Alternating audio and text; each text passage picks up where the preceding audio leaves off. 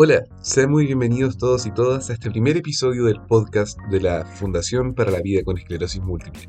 Nuestro objetivo principal es poder mejorar la calidad de vida de las personas que viven con esclerosis múltiple, a través del apoyo y el empoderamiento de las personas afectadas por esta enfermedad, y a la vez a través de la concienciación y la sensibilización de los impactos que ésta genera en la sociedad.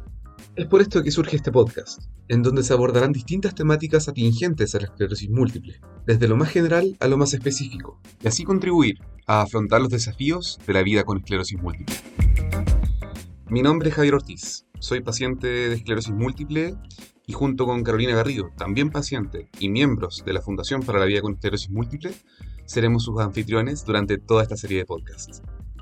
En el capítulo de hoy hablaremos acerca del derecho a la salud, y para eso tenemos a Matías Goyenechea, nuestro invitado del día de hoy. Él es cientista político, activista por la salud, magíster en salud pública y académico de la Universidad de Chile. Y bueno, para comenzar queremos saber un poco más de ti. Cuéntanos cómo entraste en el activismo en la salud y, un poco de tu trayectoria en ella.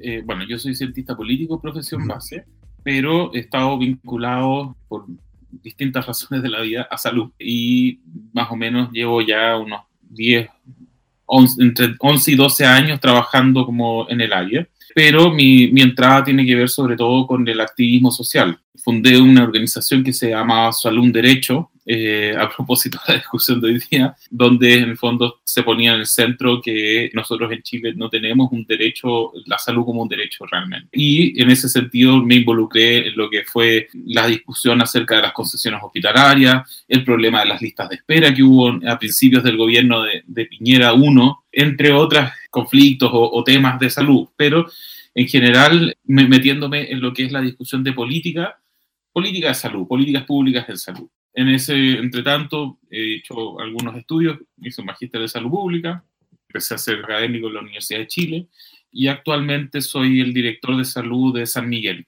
el, director comunal de la red de, de atención primaria que tiene la comuna.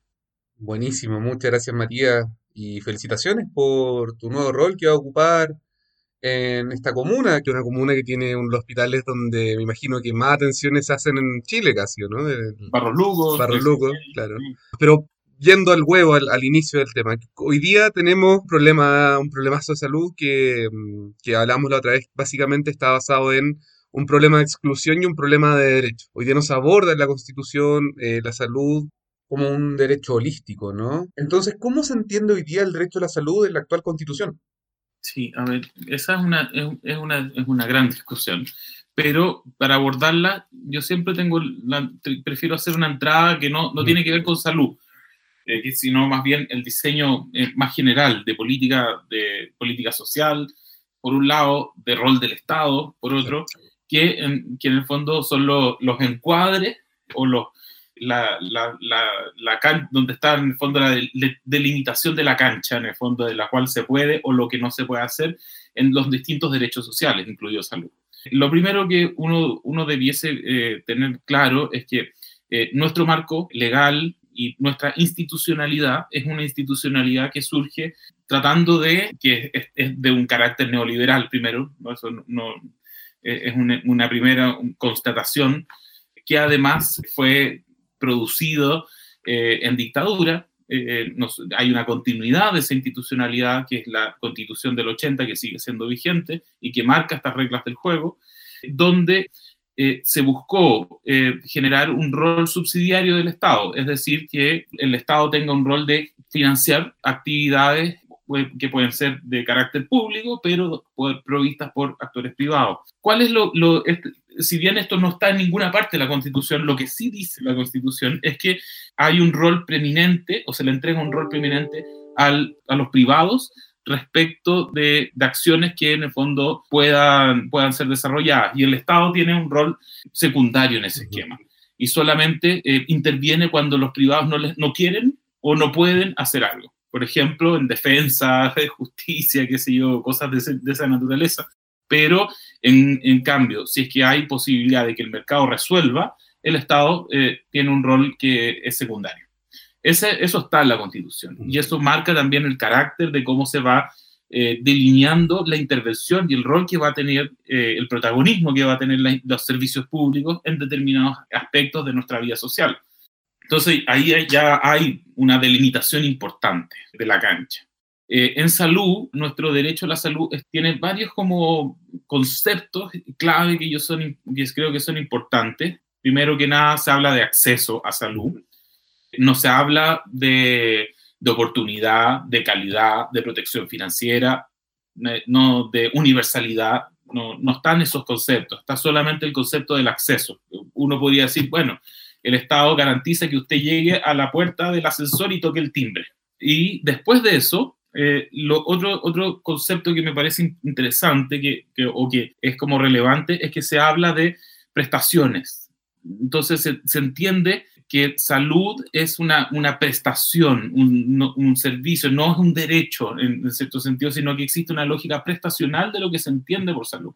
Entonces, se, al, concebirlo de una manera prestacional, esto puede ser provisto por actores públicos o privados.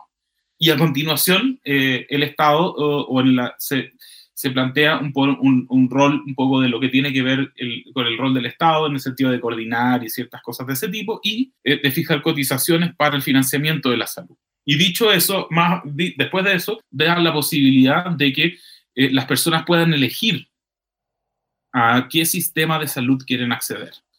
Eh, y ese es el único acápite de todo, la, de todo el artículo, de este, el artículo 19, y, el, y este sería como el inciso cuarto, algo así me parece que no, ahí me, pierdo como en la nomenclatura media abogadilla, pero ese es el único aspecto de la Constitución en lo referente a salud que está protegido legalmente.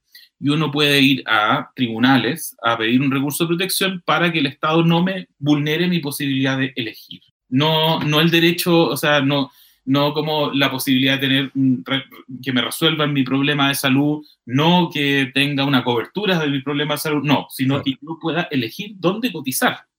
Claro, y, y al final, ¿cuán útil es el derecho a la elección cuando hablamos de salud. es que, hay que preguntarse, ¿es útil para quién? Exacto, exacto. ¿Para quién es útil esto? La Lo interesante de esto es que esta fue una forma, eh, digámoslo como eh, lo podría decir Atria, por ejemplo, esto es como una de las trampas de la, de la, de, la, de la Constitución. Al introducir este aspecto, lo que hace es constitucionalizar la existencia de un sistema privado de seguros que administra la cotización obligatoria. Entonces, eh, no se ha podido avanzar en solidaridad en los últimos 40 años de nuestra historia para terminar con la segmentación del sistema basado en, en, el, en tu capacidad de pago o tu perfil de, de, en el fondo, si tienes mayor o menor probabilidad de enfermar. Entonces, porque el sistema te, te, clasifica y te, y excluye. Ese, eso es lo brutal de nuestro sistema como en Chile que en la medida que tú tienes plata, ah, ok, puedes, pero o si tienes alguna enfermedad eh, que le llama a la industria las preexistencias eh, en, los, en, el sector privado, la, la ISAPRE, te discrimina. Claro. Eh, entonces, eso eh, es algo que, que, queda incorporado en la Constitución y, por ejemplo, cuando Lagos quiso hacer un fondo común para financiar el GES, la gente, los senadores y diputados de la, de la derecha dijeron, ah, no, pues esto es inconstitucional y amenazaron con llevarlo al Tribunal Constitucional y eso, eso hizo que se retirara del proyecto del GES lo que tenía que ver con la solidaridad. Eh, y posteriormente hemos tenido un problema, de, yo diría que desde el 2010, cuando el Tribunal Constitucional se pronuncia, y ahí hubo una, probablemente una circunstancia específica que se dio eh, en relación a las mayorías circunstanciales que se dan en ese espacio, en que se pronuncia de un caso en el cual hace o, genera que se determine que es inconstitucional que las ISAPRES discriminen por sexo o edad. Y eso abre, fue una explosión, para, en el fondo, que generó que hubiese hasta el día de hoy una pelota que está en la cancha del Ejecutivo para hacerse cargo de esta inconstitucionalidad. Hoy día nuestro sistema de ISAPRES es inconstitucional en el sentido de que no se garantiza una igualdad, en el fondo, dado, dado que usan y están financiadas por los recursos de la seguridad social. Sería si fuese eh, puro eh, eh, plata voluntaria, sino que usan el 7%. Mm, Al usar el 7% deben estar atadas o seguir los principios de la seguridad social que implica que no puedan discriminar. Y por eso mm. ese es el razonamiento del, de, que tuvo la, el tribunal para declarar esto como inconstitucional. Entonces, tenemos esta circunstancia que probablemente haya sido no sé, porque justamente se dio una salida de, algún, de alguno de los, de los tipos estos que está, componen el tribunal y llegaron otros y se dio una mayoría circunstancial y pasó. Pero eh, generó que haya una, una, inconstitucionalidad, de todas maneras, el del sistema, eh, que no ha sido resuelta hasta hoy. Claro, y entendiendo esta situación, este hecho fortuito del Tribunal Constitucional, finalmente, ¿qué, a, qué se puede apelar finalmente en términos legales para poder tratar de ampliar esas coberturas que no están siendo abarcadas finalmente por el sistema de salud? Eh, lo que se hacía era apelar al derecho a la vida. Entonces, por ejemplo, el activismo, eh, sobre todo en lo que tiene que ver con VIH, en el fondo, y para reclamar la, la cobertura de, la, de terapia, así lo hacía a través del derecho a la vida y no, no a través de, lo del, salud. Entonces, y de esa manera se empujó que haya una mejor cobertura. Pero en el fondo nosotros tenemos un arreglo constitucional que permite la existencia de ISAPRES y en el fondo, dado eso, es que nosotros tenemos el desarrollo de un mercado privado como lo conocemos al día, hasta el día. Esto eh, hay que imaginarse que es como un súper subsidio eh, a, las a, a, estas empresas que son dueñas de las ISAPRES. Cuando yo manejo una cantidad brutal de, plata, esto no es poco, o sea, estamos hablando de un par de puntos del PIB que yo manejo eh, y administro. Y donde yo vaya a gastar ese, ese, ese, esa plata que es pública o que, es de o que es de la seguridad social en el fondo, eh, no es neutro. Eh, o sea, porque el desarrollo, puedo permitir el desarrollo de mercado. Entonces, esto está pensado en esa lógica. O sea, por eso es que yo digo, parto con esta primera introducción cuando hablo del derecho a la salud, que la salud es parte de un arreglo más grande que está eh, en el sentido de, de, desarrollar un tipo de país orientado a las reglas de, un modelo neoliberal donde se privilegia la iniciativa privada por sobre las soluciones públicas de las cosas. Y hay una estigmatización de lo público, lo público es malo, pero eso público malo también está, es una realidad construida y esta es otra parte del, problema, que tiene que ver con que los servicios públicos en general tuvieron 17 años de abandono. Mm. Y, eso en salud, sobre todo, eh, por ejemplo, para el problema de, de, diagnosticar o de los cuellos de botella que hasta el día de hoy existen, ha sido muy importante. O sea, el año 90 habían hospitales donde no tenían calderas o que habían camas que estaban totalmente cerradas, estaba decaído, totalmente botado nuestro sistema público y para poder llevarlo a punto eh, se requirió un esfuerzo muy importante. El problema es que se, generó un desacople que hasta el día de hoy no ha podido ser resuelto. O sea, o sea estamos hablando de que estos 17 años de, de paréntesis de desarrollo del sistema público generan un impacto hasta el día de hoy, en el sentido de que la oferta pública, si bien ha crecido, el, volumen de población y su necesidad sanitaria también ha crecido mucho más y no se ha podido encontrar la necesidad sanitaria de la población con la oferta pública para poder, eh, en el fondo, ser satisfecha. Entonces tenemos estos problemas que se expresan en una red que, tiene dificultades para disminuir tiempos de espera, que tiene que estar comprándole al sector privado para resolver ciertos problemas eh, hasta el día de hoy. Y Matías, por ejemplo, en términos de las grandes inequidades que existen actualmente en el sistema público y privado. ¿Cómo ha evolucionado finalmente el financiamiento o este abandono del sistema público de salud? ¿Cómo ha evolucionado hasta el día de hoy? ¿Y qué brechas se encuentran aún latentes que aún no se han podido subsanar? Yo diría que en general, eh, bueno, nosotros tenemos este problema de, una red que se ha venido eh, haciendo, si bien se ha tratado de hacer una inversión importante, tanto en crecimiento de infraestructura, como también en crecimiento en términos de, del, personal, los números funcionarios que trabajan ahí, eh, el gasto de salud también ha tenido un incremento muy importante.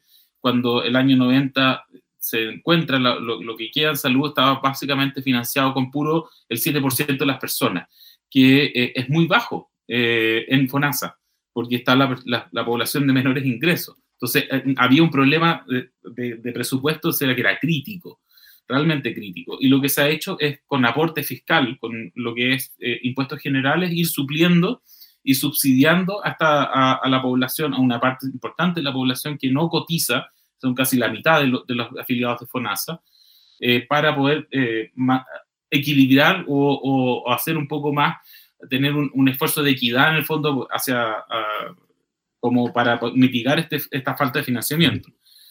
Eso ha avanzado harto. Hoy día estamos al año 2020, producto también de los fondos adicionales por COVID y otras materias, estamos gastando cerca de 6 puntos del PIB en gasto público de salud, propiamente tal. Eso es un récord importante. Eh, eh, no, es quizás lo, lo, que más se ha gastado en salud en Chile los, mm.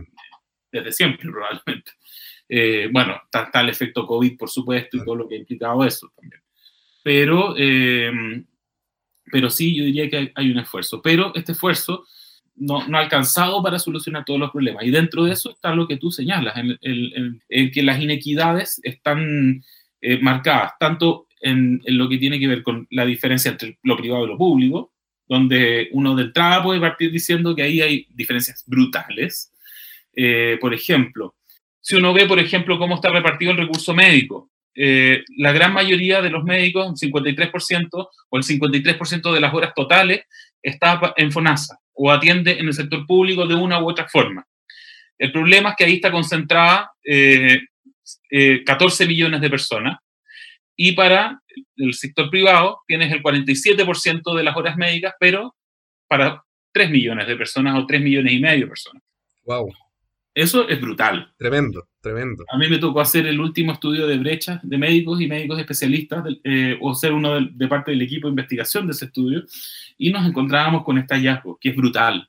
Mm. Eh, o sea, que hay una, una, una desigualdad en, tanto en gasto, pero eso se traduce también en la capacidad que tiene el sector privado de reclutar una mayor cantidad de, de personal eh, médico especializado, eh, por, por, cierto, eh, y eso genera diferencias de acceso brutales. Pero además, ya dicho eso, también hay diferencias dentro de, de, lo público que también son brutales en términos de no es, no, uno no va a tener la misma probabilidad de tener acceso a salud o una hora de especialista si está parado en Santiago o si estás parado en Aysén o en Arica.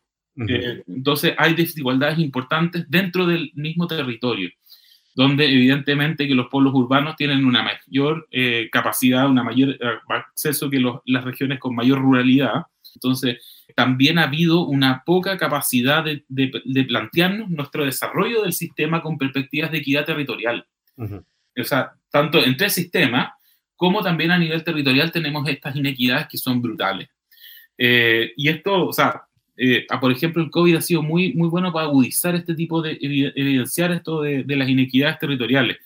Por ejemplo, en, si yo veo la mortalidad eh, en, por COVID en, en, según tramos de edad, y entre edades más jóvenes hay mayor desigualdad. Esto es un dato interesante. A medida que envejecen las personas, tienden a, a ver, disminuir las inequidades, pero en, los tramos más jóvenes es muy, muy brutal.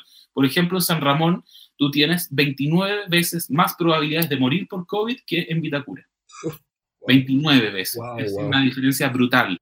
Efectivamente, totalmente brutal. Y, bueno, llevando al caso también de, la esclerosis múltiple, creo que también hay, hay una evidencia tremenda en ese sentido, en donde hay una dificultad muy grande para las personas que tienen sospecha o piensan que puede ser esclerosis múltiple por una parte y eh, tratan de acceder a especialistas en regiones y no existen tampoco. Y la única opción es tratar de conseguir una hora que tal vez va a ser en mucho tiempo o viajar a Santiago. E incluso cuando, si es que te llegasen a confirmar un diagnóstico, también tienes que viajar a Santiago para hacer toda la activación y toda la confirmación diagnóstica de esto. Claro, el sistema también eh, de salud puede ser un, un elemento de, también de, generación de equidad en resultados, pero nosotros no lo hemos hecho así, manteniendo estas inequidades territoriales importantes, sobre todo con lo que tiene que ver con el, el, acceso a tanto infraestructura como a, a personal médico especializado, donde hay importantes brechas a nivel territorial. Oye, por ejemplo, entrando también a lo que ya nos afecta, ¿no es cierto?, a, los pacientes y personas que viven con esclerosis múltiple, que bueno, una enfermedad que actualmente, según los datos del Ministerio de Salud, del 2001 al 2019 se han diagnosticado 3.500 casos aproximadamente, de ellos han fallecido 400, o sea, actualmente vivos, según registro de, los egresos hospitalarios del DEIS, hay actualmente 3.100 personas eh, con un diagnóstico de esclerosis múltiple. eh, muestra también, por ejemplo, que la, edad mayoritaria de inicio, el primer diagnóstico, el primer egreso con esclerosis múltiple en general, es a los 28 años. Se cumple lo que dice la teoría a nivel mundial de que le da a de cada tres personas, dos son mujeres en Chile.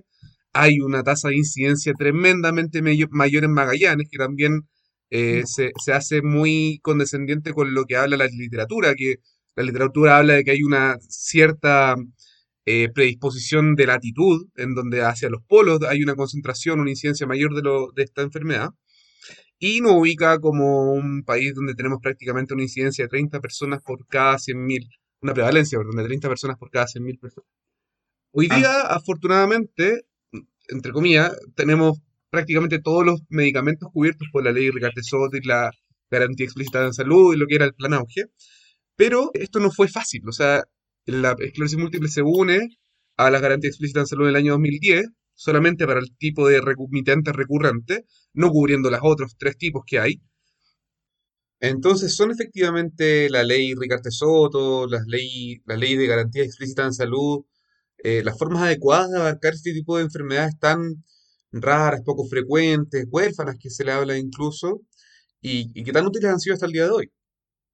A ver, yo creo que el auge ha servido como para priorizar y entregar, eh, o sea, es una lógica de priorización sanitaria que, en el fondo tomó eh, circunstancias eh, o, problemas de salud que más afectan en términos de, distintas variables como de salud de, de medición de efectos de, resultados, como por ejemplo carga de enfermedad, años de vida potencialmente vividos con discapacidad u otras medidas de ese tipo. Eh, y en base a eso se priorizaron este tipo de problemas. Eh, también el Ricardo Soto tiene un esquema de priorización eh, que también está diseñado. ahora, el problema que tenemos es que, y en general lo que, lo que se tenía para atrás y con otros problemas hasta el día de hoy también lo tenemos, es de que en la medida en que estos problemas no son priorizados, en el fondo quedan de acuerdo a, ser solucionados de acuerdo a disponibilidad presupuestaria y en tiempos que eh, no, no, hay garantía de esos tiempos.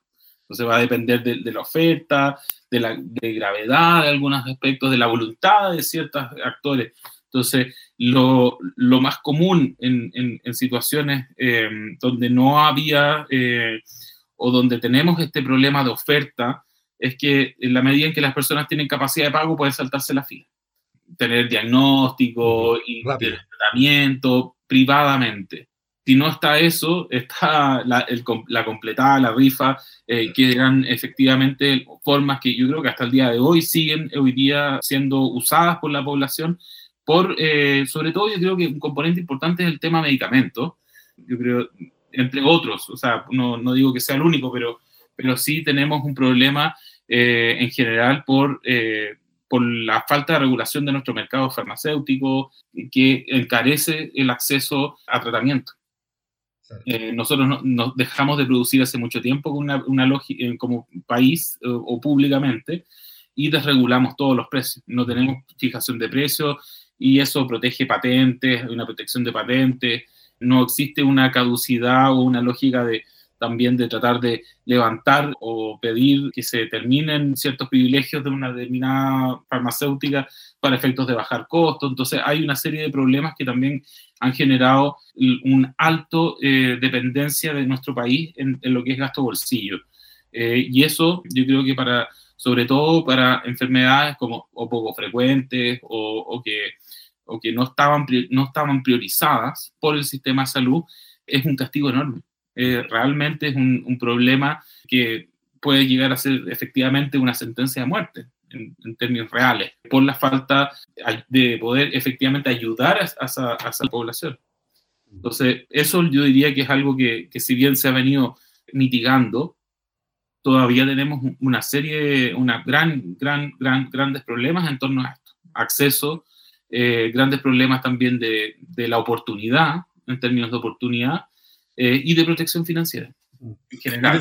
Y en, esa misma línea, por ejemplo, y también para ya ir, ir un poco cerrando, en el fondo, es preguntarte cuál, cuál sería una definición adecuada entonces, en base a lo que hemos conversado, hacia dónde deberíamos transitar como definición de, de derecho a la salud, finalmente, entendiendo lo que hemos conversando y el debate actual que, que se viene en la, en la Constitución, en esta entidad constituyente, cómo dejamos lo constituido, a qué deberíamos avanzar y, y cómo finalmente se entiende esta nueva definición de derecho Yo, a la o sea, salud. bueno, este es un tema muy, muy importante, sobre todo ahora que estamos eh, en- iniciando este proceso constituyente. Eh, me parece que hay una, una primera entrada que es clave. O sea, uno puede tener eh, un, un derecho muy especificado, muy detallado o fórmulas más simples. En- nosotros en la Constitución del 25 teníamos una fórmula así de, eh, creo que era una oración respecto a salud, que era que el Estado tenía el deber eh, de garantizar la salud pública y el bienestar de la higiene de la población, una cosa de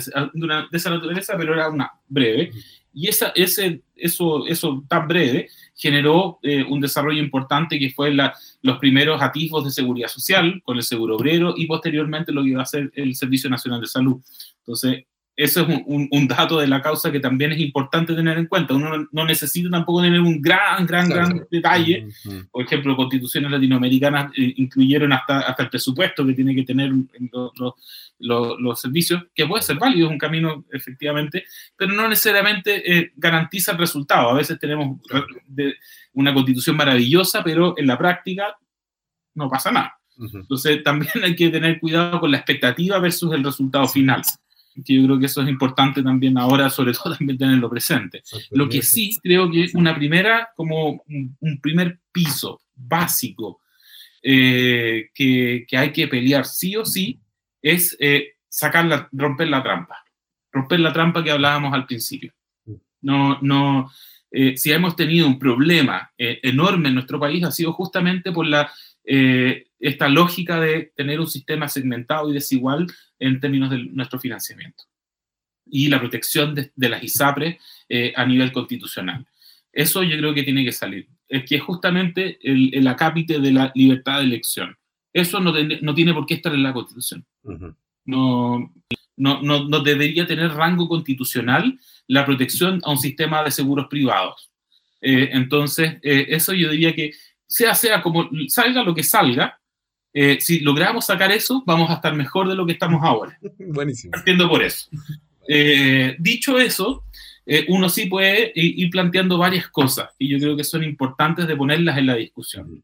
Me parece que es clave eh, que eh, se entienda eh, o que quede plasmado, el más allá de lo que diga en el texto, sino que en la discusión, en el espíritu de- de- que orienta esto, que hayan ciertos principios, universalidad, solidaridad, eh, equidad, eh, integralidad, como principios, solidaridad, bueno, no sé si lo, mencioné, pero eh, gratuidad también puede ser como en términos de pensar un sistema como el inglés en donde no hay copago. Gratuidad no en el sentido de que nadie cotice ni nadie aporte, sino que en el sentido de que no haya eh, copagos en el sistema.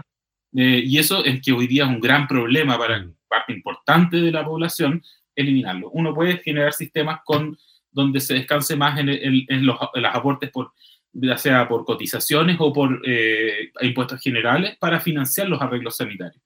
Eh, eso yo diría que son principios que son importantes de poner en discusión y de entender finalmente que la salud no es una mercancía, sino que es un bien público que tiene que ser, eh, o que, tiene que ser resguardado por el Estado. Entonces, eh, está esta lógica de que, en el fondo, que va alineado con el espíritu de la Constitución y tiene que ser de que, haya, eh, que no haya una primacía de lo privado por sobre lo público que es este, es esto, esto que planteábamos también al principio de la conversación. Eso yo diría que también tiene que ser desarmado para poder tener un, un- un derecho a la salud que efectivamente sea capaz de eh, generarnos una institucionalidad que avance en resolver nuestros problemas. Dicho eso, yo pienso que la- el derecho a la salud tiene como al menos dos entradas importantes. Lo que es el cuidado sanitario, propiamente tal, que es el sistema de salud, eh, y en eso eh, uno debiese tener una, un sistema eventual, o sea, que el Estado tenga el deber, el deber de proveer un sistema universal de salud para toda la población. Si después una persona no quiere ser parte, bueno, no, no sea parte, pero eh, te- igual va a tener que contribuir, ya sea con sus impuestos o con, su, o con sus contribuciones eh, del 7%, o el arreglo que se estime o, o necesario. Pero si quiere saltarse la fila, bueno, va, eh, vaya, pero esa es otra discusión. Tiene que haber un piso eh, común de bienestar que entregue el Estado para todos. Y eso tiene que ser bajo ciertas lógicas, en el sentido donde se garantice la entrega no tan solo de acceso, sino que también de calidad, de oportunidad, de suficiencia el concepto de suficiencia a veces no, no, los, no, lo, no, lo, no, lo, ponemos en la discusión, pero es importante. La suficiencia de la, del arreglo sanitario para eh, en, este que se plasme en este sistema universal. Pero otra dimensión también importante tiene que ver con los determinantes sociales y lo que uno podría decir como el deber del Estado de garantizar un entorno saludable y cómo eh, nos hacemos cargo de lo que se llama como el salud en todas las políticas o de que exista una lógica, una racionalidad sanitaria en vivienda, eh, en, en, trabajo. Hoy día el, hay, el, el, trabajo termina matando a las personas. Todavía me acuerdo el caso en los, en los 90 de, de asbestosis de, de, la, de, de, estos, de esta empresa Pizarreño, mm. donde en el fondo eh, o las mismas zonas de sacrificio. O sea, hay un montón de problemas relacionados tanto de trabajo, medio ambiente, etcétera, mm, son necesarios abordar bajo una lógica de una racionalidad sanitaria. Entonces, a eso me refiero con que el Estado tenga un deber en el sentido de, eh, de garantizar un entorno sanitario a la población, eh, un, un, entorno saludable a, la mm. población, deporte, alimentación, vivienda, pensión, trabajo, educación, etcétera, que finalmente uno llega a la conclusión de que probablemente todos nuestros derechos también están medio imbricados y hilados en común bajo quizás un, un concepto como bienestar colectivo, buen vivir, por ejemplo, eh, que tiene que ser como eh, lo que en el fondo esté detrás de la, de la redacción de muchos de los, de los, de los conjuntos de los derechos sociales. Eh, y un tema que no se me puede olvidar y que siempre yo creo que es importante decirlo, es que también nuestro sistema tiene que tener un grado de participación eh, que rebase lo, lo, lo, que, el esquema como consultivo que existe hoy día. Exacto, y qué importante ese punto, es decir, nosotros mismos también como fundación hemos querido agruparnos, asociarnos para poder incidir en la política pública. Hoy día ¿Cómo funciona eso? ¿Qué, ¿Qué, herramientas tenemos para poder incidir efectivamente en la política pública de salud? Nosotros tenemos una forma de involucrar a la ciudadanía, a los funcionarios, desde los trabajadores hasta la, en general los territorios, que es con eh, consejos consultivos. Nosotros hasta el sistema, hasta el año 73 teníamos, eh, y esto es, es, raro como leerlo ahora, teníamos en, en la rectoría del sistema una institución que se llamaba el Consejo Nacional de Salud y en ese Consejo Nacional de Salud participaban, de una instancia rectora de las políticas de salud, participaban los trabajadores, participaban las comunidades y participaba la academia, como parte de la institucionalidad.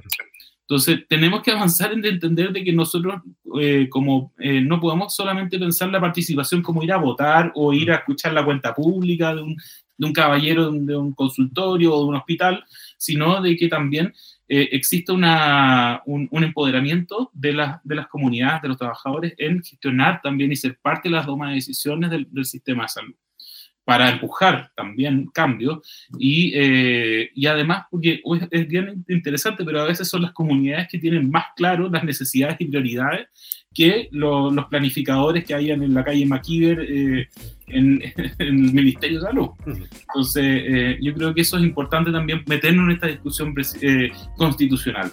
Eh, un cuidado sanitario, entornos saludables y participación. Te agradezco mucho, mucho, Matías, la, la conversación de hoy, muy reveladora. Da muchos insumos también para, para aprender como, como comunidad y te deseo un éxito en tu gestión allá en San Miguel y de todas formas nos estaremos encontrando de nuevo. Muchas, muchas gracias. Espero que nos estemos viendo, sí, por supuesto. Cualquier cosa cuenta conmigo para lo que necesite. Bacán, bacán. Muchas, muchas gracias. Y gracias también a ustedes por escuchar esta primera edición del podcast de Fundación para la Vida con Esclerosis Múltiple. Nos vemos, hasta la próxima.